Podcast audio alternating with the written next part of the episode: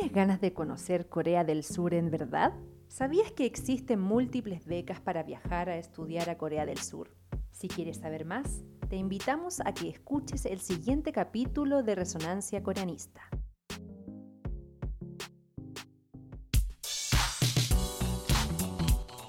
안녕하세요 여러분. 우리는 레소난스 코리아니스타의 새로운 지혜자 하비라와 소피아입니다.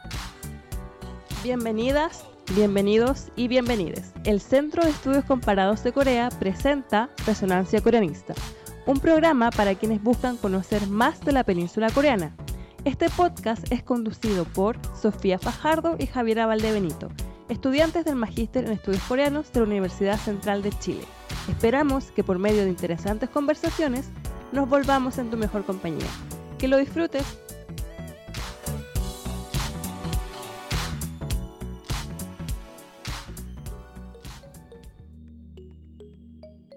Bienvenidos y bienvenidas a esta nueva entrega de Resonancia Coreanista, ya en el último episodio de la quinta temporada.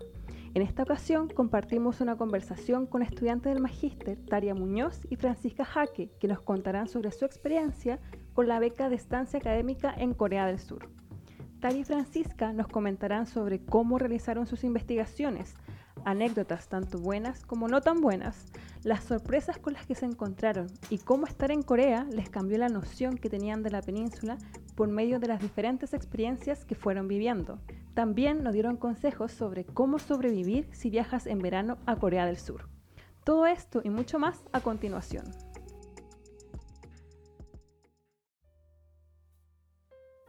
Bienvenidas y bienvenidos sean a la entrega final de la quinta temporada de Resonancia Coreanista. Queremos finalizar esta serie de capítulos que comenzamos en octubre del año pasado con dos invitadas que nos darán mucho que conversar. Ellas son Taria Muñoz y Francisca Jaque, que son alumnas de la generación 2021 del Magíster en Estudios Coreanos de la Universidad Central, al cual mi compañera Javier y yo también pertenecemos y ellas son quienes se adjudicaron la beca de estancia académica en Corea del Sur, gracias al apoyo financiero otorgado por el Centro de Estudios Comparados de Corea.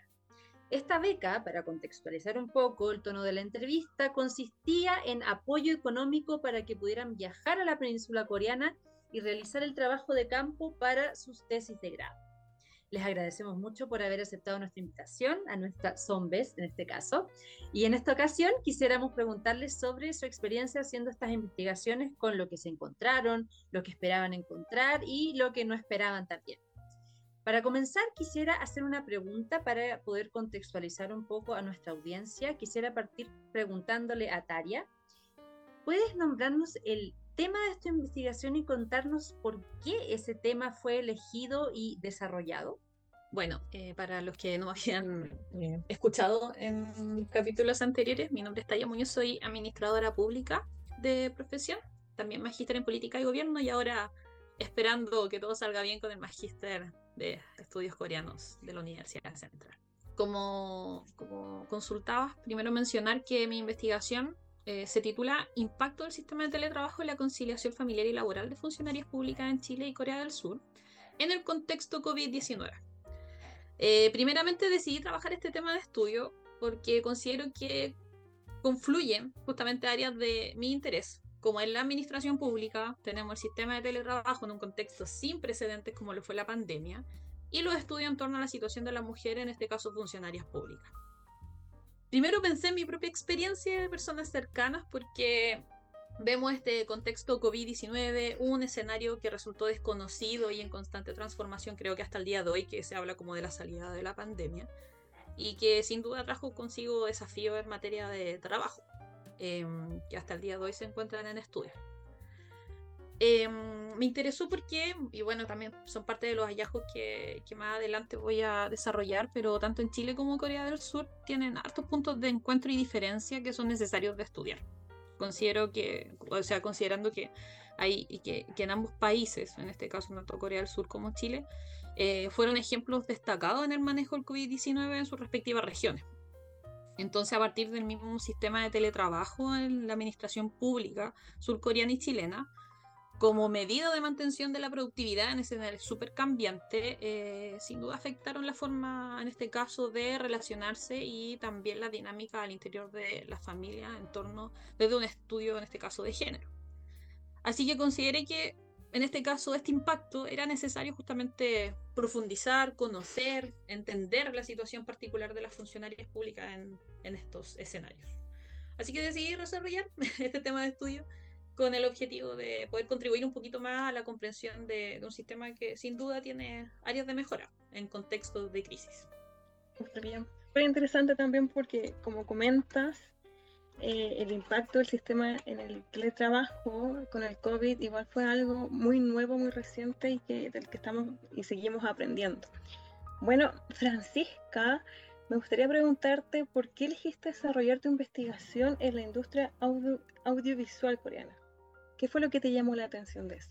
Hola, muchas gracias eh, por la invitación. Em, bueno, yendo a la pregunta, lo que me interesó de, lo que me interesa a mí en Corea y por qué yo llegué a este magíster es poder eh, analizar y comprender mejor la industria audiovisual, sobre todo el cine, eh, porque soy periodista de formación, he trabajado en el cine chileno también por varios años y ahora he decidido estos últimos, este último tiempo especializarme en el cine asiático.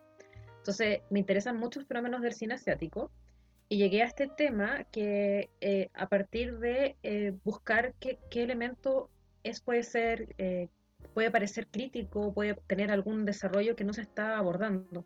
Porque cuando miramos al, cine surcoreano o a los elementos del, del Hallyu que están llegando hasta Latinoamérica, sabemos que hay mucho interés, sabemos que hay muchas personas que se habla como del caso de éxito, y se habla de que, por ejemplo, las producciones coreanas están bien hechas, se usa mucho incluso ese concepto como el cine coreano bien hecho, y creo que de alguna manera hay que intentar como ir más allá y buscar como en qué aspecto puede ser crítico, vamos eh, tener una mirada eh, distinta al respecto y no solamente lo que se está diciendo en general.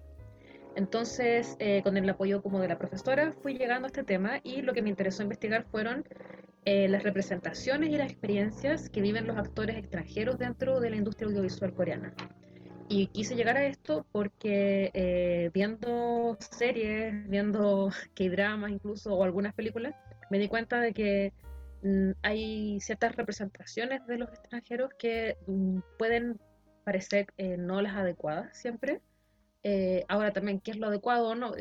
siempre es como todo lo que es en cultura es un concepto como en desarrollo, ¿cierto?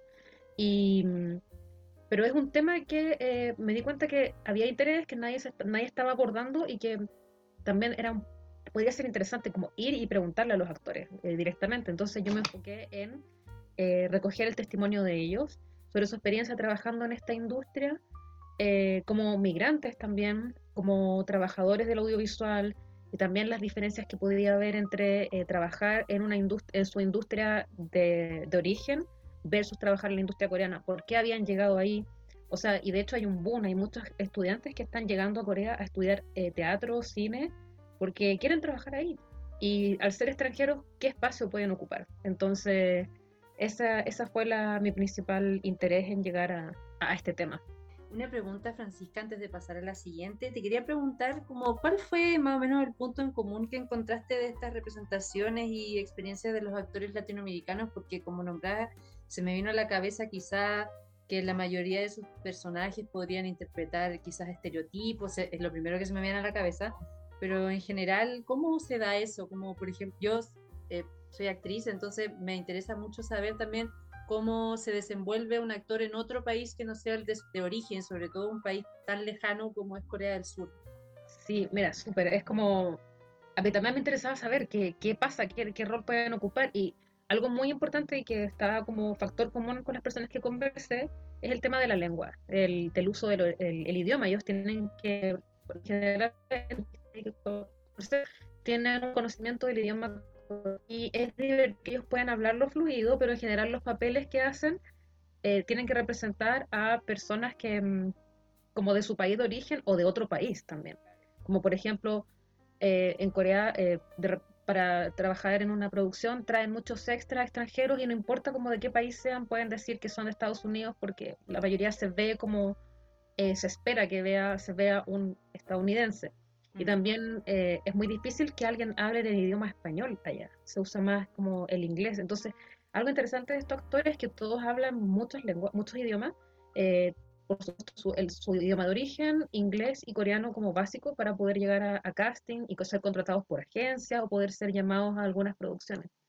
Entonces, creo que ese es un tema que da para largo, que puede ser investigado más adelante, pero siempre su representación va a estar condicionada como por su imagen, el aspecto, por si son personas como que se nota que vienen de... De- ahí está la, la diferencia entre Occidente, Oriente, em, y bueno, lo vimos en casos como Squid Game, que con el actor que interpreta a Ali, no sé si se, acuerdan de él, él, él parece que era pakistaní en el papel que hacía y en el caso de ese actor, yo no lo entrevisté, nunca no llegué a tanto, pero eh, él, eh, lo que me llama la atención es que lleva hartos años trabajando en la industria surcoreana y él, habla muy bien el coreano. Y en el papel en que interpretó hablaba un coreano como no tan bien como el que él habla, en efecto. Entonces, claro, siempre, y pasa en muchas representaciones de actores extranjeros en todo el mundo, en Hollywood también, que a los latinoamericanos, a los latinoamericanos los contratan para hacer un papel y les piden que tengan el acento. Entonces, como que esas cosas están también ocurriendo en la industria surcoreana. Sí, hace tiempo entrevistamos al profesor Moisés Park, quien nos comentaba que, por ejemplo, la actriz colombiana Sofía Vergara, ella en verdad es rubia, pero en Estados Unidos le hacían teñirse el pelo para que pareciera más latina. Y en cuanto a este actor, no me acuerdo su nombre ahora, que es de Pakistán, él es, miembro de una compañía de teat- teatro, me acuerdo que vi un canal hace poco de actores extranjeros en Corea del Sur y también salía una niña que ella también decía, ella, se ella sobrevive eh, en coreano, porque ella decía, yo no puedo como interactuar con mis compañeros si no es en, en coreano y ella era mexicana. Entonces, muy interesante eso, da para mucho, pero pasando ya a la segunda, segundo bloque de, de preguntas que tenemos, eh, nuevamente a Taria. Quisiera preguntarte, Taria, ¿cómo llevaste a cabo tu investigación de campo?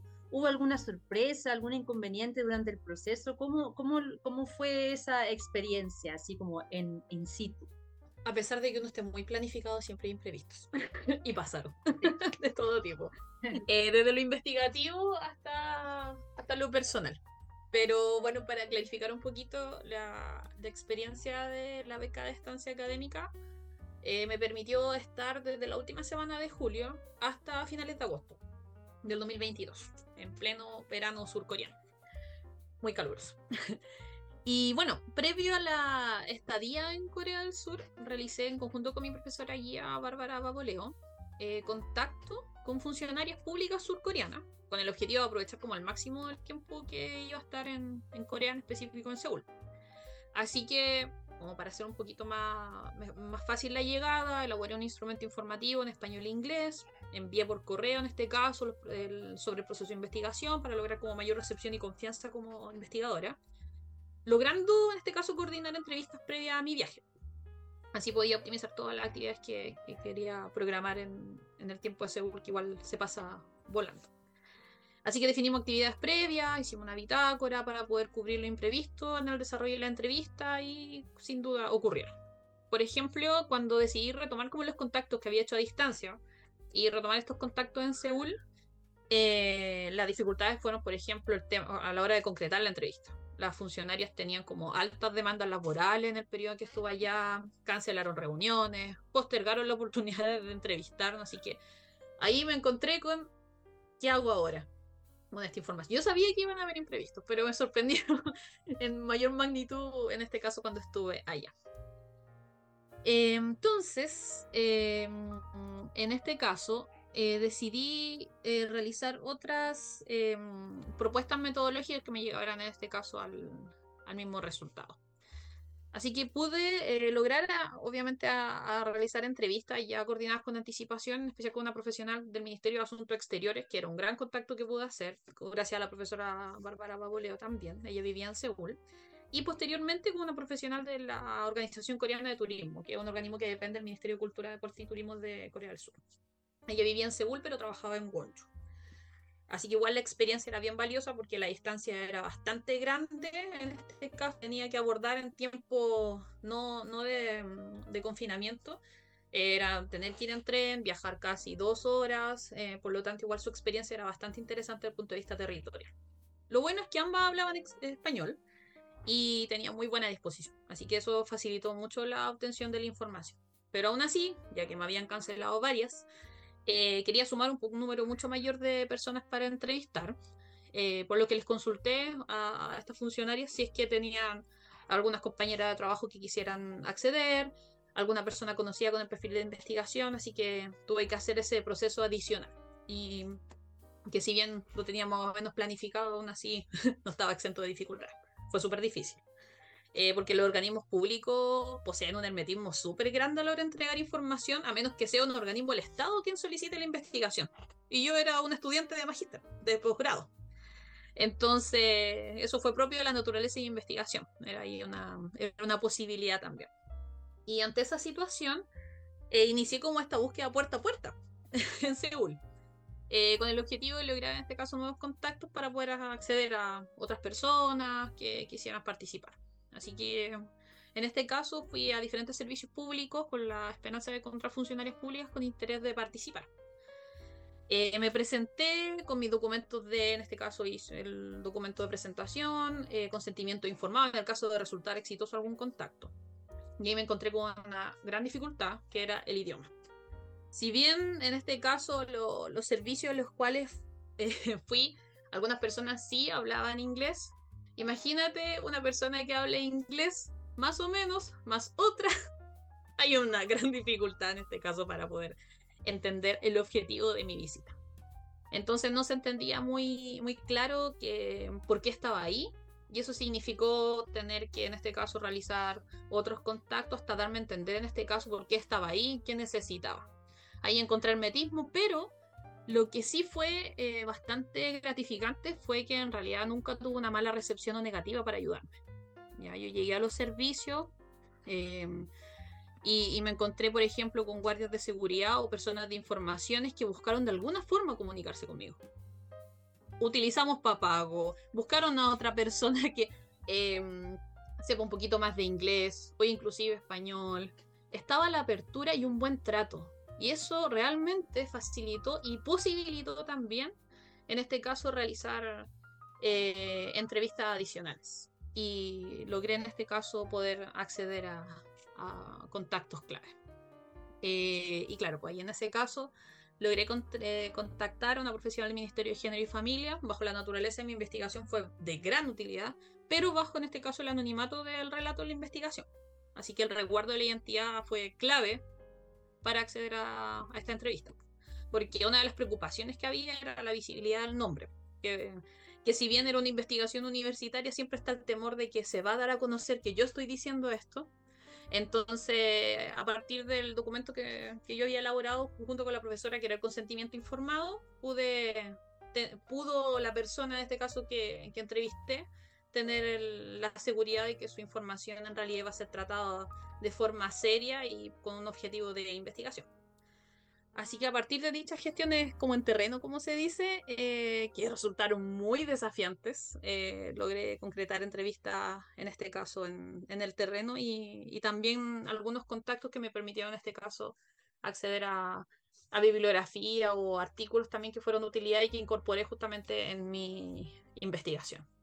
Pero el tema del idioma eh, creo que fue lo más desafiante, porque uno pensaría, no, igual van a tener un nivel de inglés que, nos permita comunicarnos mejor y no es así. Son las mismas cosas que encontramos acá en Chile también, que si llega un servicio público llega alguien del extranjero que habla inglés, vamos a encontrarnos con dos personas que quizás no manejan muy bien el inglés y ahí tenemos una dificultad en este caso para acceder a la información. Pero lo que más me llamó la atención fue la amabilidad, porque en los servicios públicos a nivel mundial uno sabe que existe como una resistencia a entregar información, em, temor a entregar esta información por diferentes motivos, sean represalia o cuestionamiento de que se esté hablando mal de un servicio. Eh, y en este caso, a pesar de, eh, hubo una muy, muy buena recepción. Y bueno, en realidad es como la experiencia transversal en, Corea del Sur. Fue una sorpresa en realidad encontrarse con una buena, eh, un buen trato eh, y cariño en realidad eh, con, uno como extranjero en, en Corea del Sur. Súper, muchas gracias. Eh, qué experiencia. Igual te ha permitido identificar puntos dentro y también de diferencia, como mencionaste, eh, mencionaste recientemente, de, que, claro, en Chile es muy parecido cuando llega alguien extranjero y quizás no haya una persona que hable inglés o, o que hable otro idioma. Súper interesante. Em, bueno, sí, te quiero hacer la misma pregunta de cómo llevaste a cabo tu investigación de campo. Ya mencionaste que fuiste y entrevistaste a personas, pero también me gustaría saber eh, ¿cómo, ¿cómo, planeaste? ¿Qué fue lo que pensabas hacer y al final cómo salió? Y, y finalmente si hubo un inconveniente, una sorpresa durante ese proceso y cómo lo solucionaste, cómo lo lograste solucionar. Ya, bueno, igual que Daria, por supuesto, hubo un inconveniente, uno tiene un plan y eh, no se cumple y se frustra un poco y más encima, ah, bueno, a mí me tocó eh, viajar también en verano, eh, para mí eso fue un choque, yo más que, más que choques culturales tuve choque climático, de verdad me afectó mucho el calor de Corea, nunca vayan por favor en julio, agosto. Y, y, lo otro malo de esa fecha es que a mí me pasó que tenía planificadas también desde Chile algunas entrevistas y em, sí, ok, vamos a, muchos me decían como vamos a coordinar la fecha porque los actores tienen una agenda bastante como apretada y que a veces cambia por los rodajes y todo. Entonces me tocó, como mencionó Taria, que cuando ella llegó más o menos, la gente en Corea estaba de vacaciones. Eran como las vacaciones en Corea. Entonces en, esa, en ese momento nadie te estaba pescando, te reagendaban y final, eh, finalmente yo reagendé casi para agosto eh, fue como complicado, me dio tiempo como de planificar mejor y resolver, pero sí, era como un poco eh, problemático. Yo no tenía idea, por ejemplo, nunca se me ocurrió averiguar que en ese momento estaban de vacaciones eh, y fue como una sorpresa. Pero sí tuve mucha ayuda. Yo, es verdad, lo que dice la tarea doy fe, es cierto, la gente es muy amable, muy dispuesta a ayudarte en general tuve, hice muchos amigos, contactos y para conseguir más actores la verdad es que todo se logra como por contactos, preguntando, oye, ¿tú conoces a un extranjero que trabaje? Y así fui armando como una red de, contactos que me pudieran guiar hacia los actores. Em, y también, en, en, mi caso, al hacer las entrevistas no tuve problemas con el idioma, yo me manejo como en el inglés y bueno, también entrevisté gente que habla español, entonces en ese sentido era súper fácil. Y eso me gustaría hacer hincapié, que cuando uno, no sé, investiga en Chile, se levanta en su casa, tiene su comida, el almuerzo, tienes todo planificado, pero allá es muy difícil hacerse como la rutina y el plan.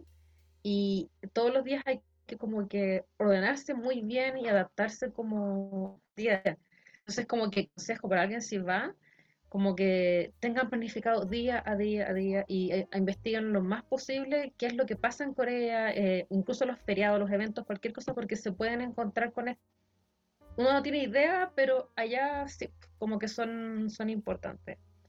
Y la manera de solucionar como las dificultades fue gracias a, eh, tuve la suerte de que estaba Valentina, otra compañera nuestra del magíster allá, que ella me apoyó muchísimo, me ayudó como, eh, como tutorial de cómo vivir en Corea siendo extranjera. Eh, hasta, hasta cosas tan básicas, ir a comer, como uno no, ni sabe eso, dónde puede ir a almorzar, entonces todas esas cosas, aprender a tener un poco más de confianza con el idioma y moverse por la ciudad, que también es importante para llegar a una, entrevista a un lado otro. En mi caso también mi trabajo de campo implicó eh, visitar instituciones del cine coreano, eh, investigar, yo la pasé muy bien yendo al Korean Film Archive, que tiene una biblioteca gigante y ahí fui varias veces como a estudiar, hay mucho material, entonces en general como que Corea es un país donde se estudia mucho y hay lugares para, em, para el estudio, o sea, hay muchas bibliotecas a un lado. Entonces eso facilita también que uno como extranjero que está ahí puede encontrar en cualquier lugar un lugar donde trabajar, sentarse a escribir o acceder en mi caso a material muy importante que me sirvió para trabajar en mi bibliografía y mejorar. acá en Chile no conozco ninguna biblioteca que se especialice, por ejemplo, tanto en cine o, una colección tan grande como las que vi allá. Y uno dice, ya, pero eso lo puedes encontrar en internet, pero igual es distinto poder acceder al material y ahí también están las películas y todo lo que yo quisiera consultar estaba ahí. Entonces también eh, lo agradezco mucho que, eso exista ya, porque facilita bastante el trabajo. Antes de continuar con la entrevista, te dejamos la siguiente invitación. Hace poco se estrenó la película surcoreana La decisión de partir de Park Chan-wook en el cine Art Alameda, La película trata de Hye-jong, un veterano detective que investiga la sospechosa muerte de un hombre en la cima de una montaña. Habrá una mujer que oculta sus verdaderos sentimientos, un detective que sospecha de la sospechosa y que a la vez la desea. La película estará disponible en el Centro Arte Alameda hasta el 31 de enero. Puedes adquirir tus entradas a través de passline.com o de manera presencial en la boletería.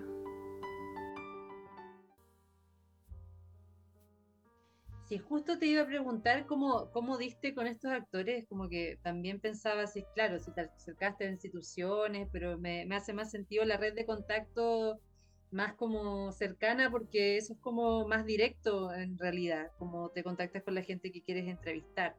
Me parece muy interesante lo que cuentas sobre la, como que allá, claro, hay como cosas más específicas en relación al trabajo de los artistas de, que trabajan en películas, en general en, el mundo de, las artes, lo cual, claro, aquí en Chile es bien escaso, está como ah, eh, creciendo, pero claro, nos falta un poquito más de desarrollo en esa parte porque igual no está dentro de las prioridades.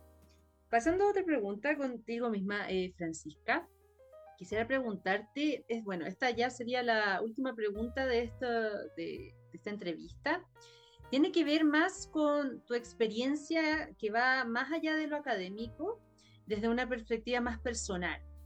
Eh, ¿Estar en Corea cambió tu percepción sobre el mismo país y qué nuevas impresiones te llevaste después de tu estancia académica, ya cuando pudiste decantar todo esto que aprendiste y tuviste experiencia? Como que estaba pensando un poco, porque sí, es potente la pregunta, te cambia un poco la perspectiva bastante. De hecho, de hecho a mí me cambió incluso lo que tenía pensado investigar porque yo no quería en un principio entrar a temas de representación ya sé, o hacer un estudio de caso de películas ni nada. Yo quería como mm, entrevistar a las personas, conocer su testimonio, pero tuve una experiencia que como que no la quería contar y la voy a explicar un poco para que se entienda qué, qué, qué cambió en todo. Eh, eh, eh, básicamente fui testigo de un ataque racista en mi escala en Estados Unidos. Y justamente era hacia una persona asiática. Entonces eh, me quedé, fue como, fue heavy, o sea, como que yo no pude hacer nada porque estaba en una escala y qué iba a hacer. Entonces, como que me quedé pensando en eso em, y al llegar yo dije, ya, no, no puedo hacerme la lesa, o sea, este es un tema importante, hay racismo y eso ocurre por las representaciones. Eh, me pasó en Estados Unidos, quizás como es en Corea, no sé. Entonces, o sea, llegué como con eso, ese al tiro en mi, empezando el viaje, hubo un cambio de switch importante. Y cuando llego allá, eh, bueno, por supuesto, un entorno nuevo, es una cosa como que el metro todo silencioso, eh, hay reglas que uno tiene que aprender como rápidamente, entonces, eh, que para nosotros son muy distintas, y, pero cuando ya te acostumbras funciona bien y te gusta, y de hecho como que aún de repente me extraño a veces como lo que vivía allá, porque había mucha seguridad, que eso también facilita a cualquier persona que vaya a estudiar o, a hacer cualquier cosa Corea, eh, se siente como muy, muy seguro, eh, puedes salir, puedes recorrer, entonces esas cosas, eh, yo como que siempre lo había escuchado, pero el vivirlo, el como poder de verdad salir en la noche tranquila a recorrer, poder juntarte con, no sé, eh, cambia un poco mi percepción del país. Entonces, en verdad como que no me esperaba que fuera tan así, yo decía, ah, no, no, no, no es para tanto, pero en verdad así. Y, y creo que eh, tampoco me esperaba conocer a tanta gente que me pudiera ayudar, me hice amigo, bueno, cuando la, universidad también nos gestionó una bienvenida que fuimos con Taria, ah, no, Taria llegó, no, no, no estuvo en esa, perdón, pero con Catalina sí, eh, porque llegó después la Taria, Em, nos hicieron una recepción en la Universidad Hankook Foreign Studies, perdón, lo dije muy mal, Hankook Foreign Studies, y eh, en esa universidad conocí a una em, estudiante que al revés de nosotros, ella está estudiando estudios latinoamericanos y también habla español, entonces como que fue como fortuna poder tener, conocer a alguien que te pueda ayudar, que te guíe, entonces me sorprendió como la cantidad de coreanos que pueden hablar español. También eso nunca me lo esperé, que pudiera conocer a tanta gente que hablara mi idioma ahí en su país y que me ayudara. Ni siquiera fue como tanto en inglés, sino también conocer gente que hablara español. Y, bueno, a través, volviendo como al tema de mi tesis y el racismo y todo, me di cuenta que si era un problema, yo a cada persona que conocía le preguntaba, ¿tú has sufrido racismo? ¿Crees que esto es por los medios? Más allá de mi tesis, como un poco como etnografiando el, el entorno y me di cuenta que sí, que era un tema importante, entonces eh, en mi tesis también quise darle un poco ese giro. Entonces, claro, mi percepción cambió y, quise abordar eh, muchas cosas que vi también hacia el, volcarlo hacia mi trabajo de investigación. Sí, qué, interesante también porque una advertencia para toda aquella persona que está haciendo su tesis o que la vaya a hacer, a veces la experiencia que uno vive o la experiencia que, eh, quizás que uno no vive, pero las cosas que uno ve, eh, los relatos que, que, uno consume, por así decirlo, todo afecta también a la tesis, como dices tú, eh, por este ataque racista que yo creo que tuvo que haber sido sumamente chocante. Eh, no, de verdad yo te felicito también porque es un desafío de repente cambiar a veces el tema a última hora o proponer otra, otro concepto, proponer otra perspectiva en tu tesis. Así que, no, súper, de verdad, espero, espero poder leer tu tesis algún día. Bueno, sigamos con Etaria. Eh, es la misma pregunta y yo había leído en la nota que le habían hecho a ustedes tres, a Catalina, a Francisca y, a Titaria, que pudiste acercarte a la cultura, a la historia y las tradiciones eh, coreanas también, eh, poder ver ahí ahí en vivo y en directo en Corea, la armonía entre la modernidad y los espacios naturales.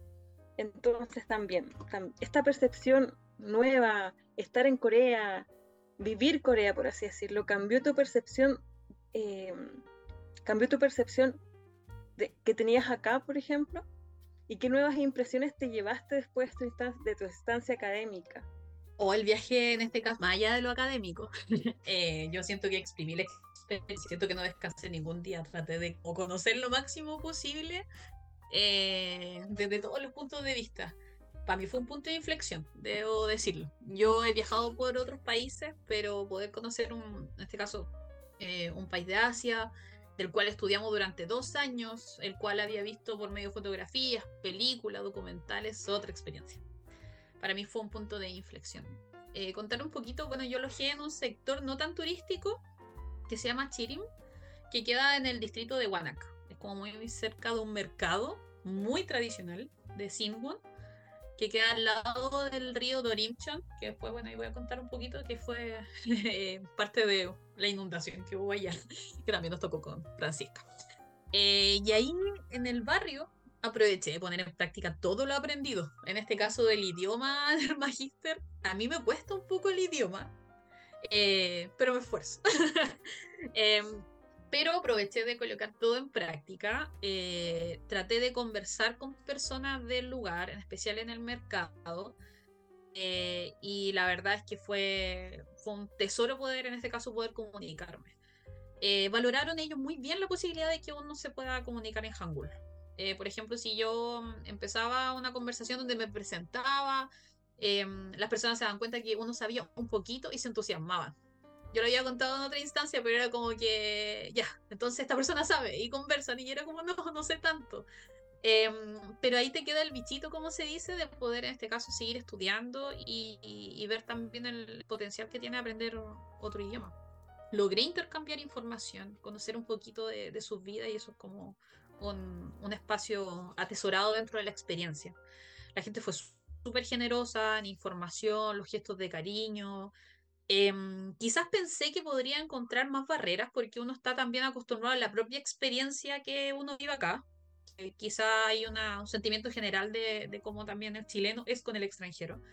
Em, pensé que podía haber mayor frialdad o desconfianza por ser extranjera y fue todo lo contrario. Eh, pensaron que venía de otros países, eso sí, pero cuando uno le hablaba de que uno era chilena, se sorprendía mucho por el tema de la distancia, como que estás haciendo aquí. Eh, a veces te confundían, por ejemplo, a mí me confundían con que eran de Azerbaiyán y era como, no, soy de Chile. Y, y, bueno, confieso que no sabía mucho del otro país, Azerbaiyán. Eh, después pude profundizar. Pero claro, pues, entonces estamos acostumbrados a otro tipo de extranjero y bueno, aquí había una chilena dando vueltas por Seúl. Em, bueno, y, en ese caso la experiencia me permitió valorar súper eh, de una forma muy distinta, en este caso manejar un idioma diferente y la importancia de aprenderlo bien también. Eh, me queda un camino muy amplio por el Hangul en este caso, pero me permitió acceder un poquito a los relatos y la historia de las personas, en este caso del, del barrio donde estaba. pienso como en el potencial de aprenderlo en profundidad para adentrarme mucho más en la sociedad coreana, desde el respeto y cariño, por supuesto, por su cultura. Em, yo actualmente soy coordinadora de programas sociales, entonces estoy como constantemente en conversación, adentrando un poquito en la, la, vida de emprendedores también acá en Chile. Entonces me daba mucha ganas de conversar, saber más. Entonces ahí digo ya, que aquí queda el desafío de aprender el idioma para poder acercarnos justamente a, a esa historia. Sería bonito, por ejemplo, compartir en profundidad la experiencia, en este caso con, con, personas surcoreanas. Pude ver luces de eso y me gustaría poder volver con mayores herramientas, en este caso del idioma.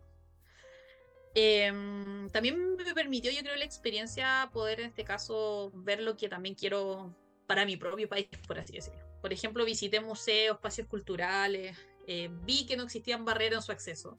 La gratuidad, en este caso, para acceder a muchos muchos recursos culturales, eh, la inclusión de los espacios, el buen uso de los recursos audiovisuales, vi a niños y familias completas accediendo gratuitamente a lugares de alto nivel, impresionante arquitectónicamente y rico cultura e información. Pensé en Chile y dije como, tenemos mucho que ofrecer, falta harto que trabajar.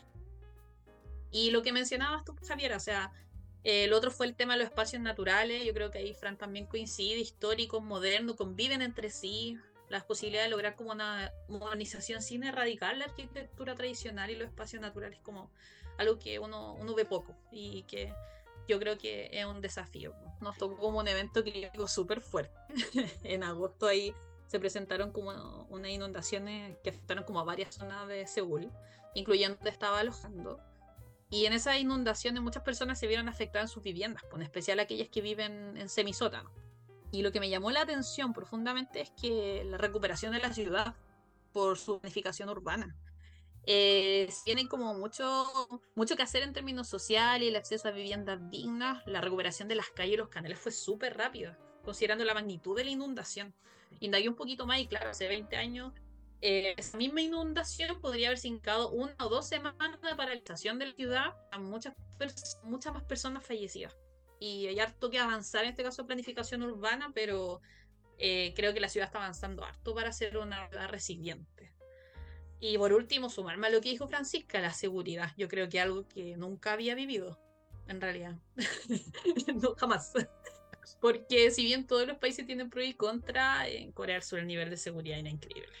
O sea, para tanto para el turista y la conversación para las personas en general, el poder transitar con tranquilidad en el espacio público en diferentes horarios, creo que es invaluable. Eh, y eso también es un elemento para aquellos que quieran ir a Corea, sea investigar o sea en términos de turismo, encontrarte con una ciudad segura.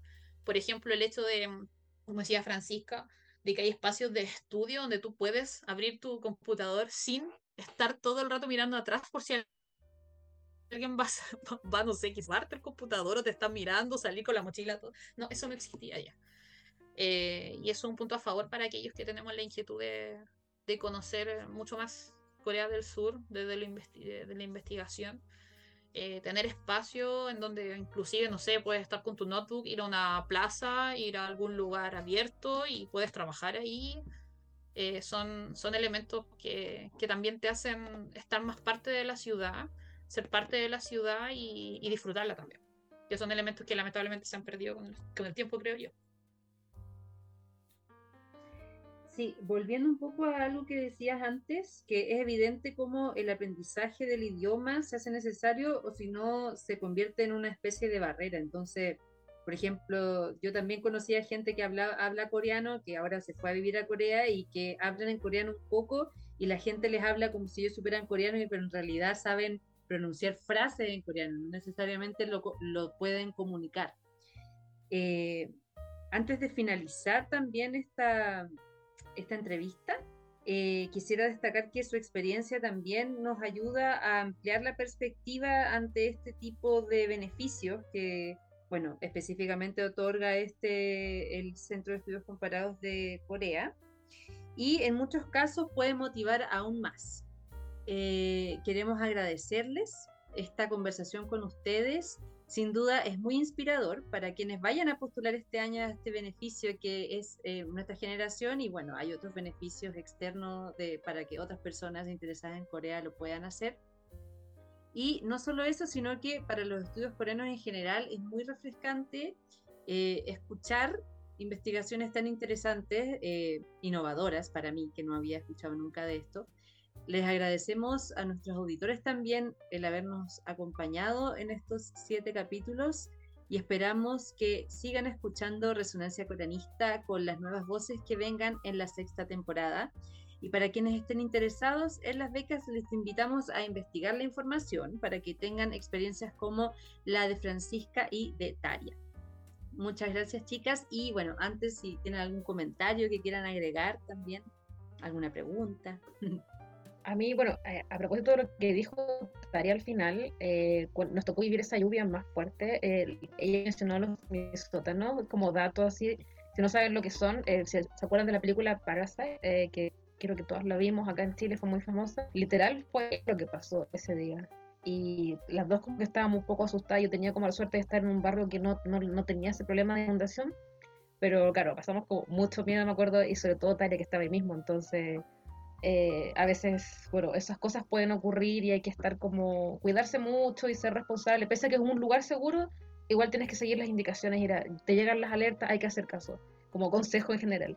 Y lo otro que me acordé también por lo que mencionaba la tarea es que a mí me pasó mucho que no pude entrar a lugares que eran gratuitos de acceso público y todo, porque no sabía cómo reservar por Naver.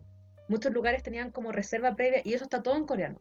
Entonces ahí estaba mi límite. Yo tenía como amigos, gente que me invitaba a cosas, pero yo no sabía reservar, entonces si quería ir sola a ver un festival de cine que me pasó mucho, no podía por la reserva. Entonces si pueden así como aconsejo aprender de antes a usar las herramientas, incluso aprender a usar las herramientas de mapa de metro, les va a ayudar muchísimo con su trabajo de, de campo. Porque una tontería, como no saber reservar, me perdía la oportunidad porque tantas escondidas limitadas. Entonces, eh, saber eso es como un gran tip. Sí, me quiero sumar a las palabras de Francisca porque sí, creo que para aquellos que tienen planificado cómo ir a, a Corea, eh, instalar la aplicación y familiarizarse. Papago es una gran herramienta para movilizarse allá.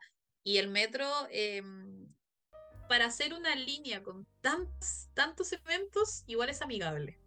Y ahí, eh, por ejemplo, no sé, por la temporada de verano que fuimos con Francisca, habían personas que hablaban muy bien inglés, te ayudaban este caso como a movilizarte o a entender con algunos que eran más complejos, que eran como líneas extrañas y misteriosas que vienen del metro, pero en general es bastante eh, y la verdad es como la invitación a aceptar el desafío, o sea, para aquellos que tienen planificado postular a las becas o tienen la instancia de viajar, en este caso a Corea del Sur, atreverse, porque creo que es, una, es un país que que no solo te ofrece como la, la oportunidad de, de, conocer ya un, país dentro de Asia y todo el tema, sino que existe eh, facilidades para uno. La ciudad es armónica en este caso, es em, accesible para los que son turistas, no todo está en Hangul, si te vas obviamente a un barrio un poco más tradicional te vas a encontrar con que todo está en Hangul, pero en general la, la señalética, la ciudad está preparada para recibirte. Y la verdad es que la, la, mayoría de las personas tiene un muy, muy buen ánimo para poder, en este caso, ayudarte. Y eso es algo que, que lo, yo creo que Francisco igual lo vio en distintos lugares. Siempre hay excepciones, por supuesto.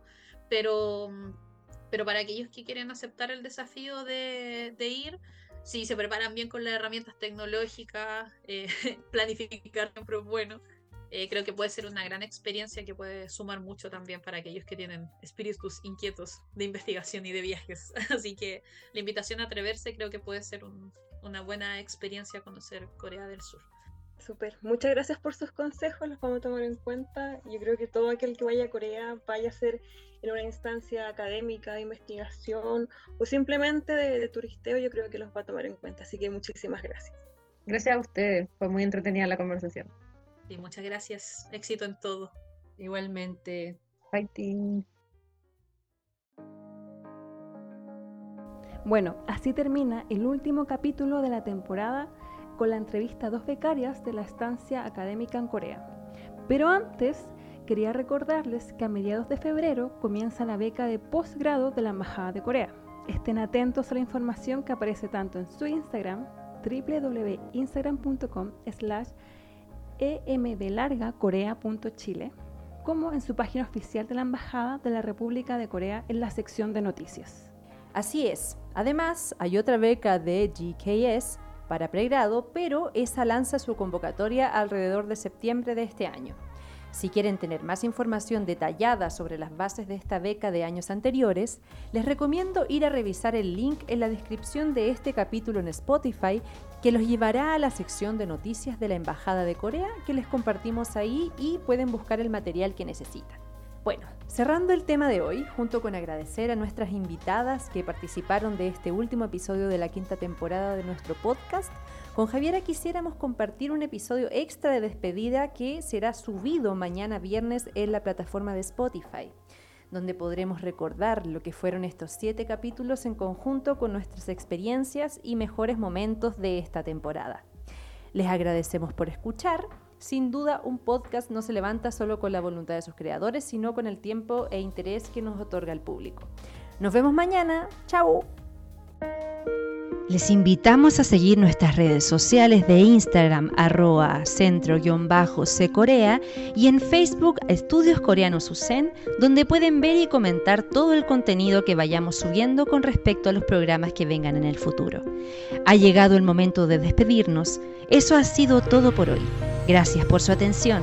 Fue un agrado acompañarlos. Nos encontraremos en un próximo programa de Resonancia Coreanista conducido por Sofía Fajardo y Javiera Valdebenito. ¡Chao! Yorobun Aniohike Seyo, Taumedo Manayo.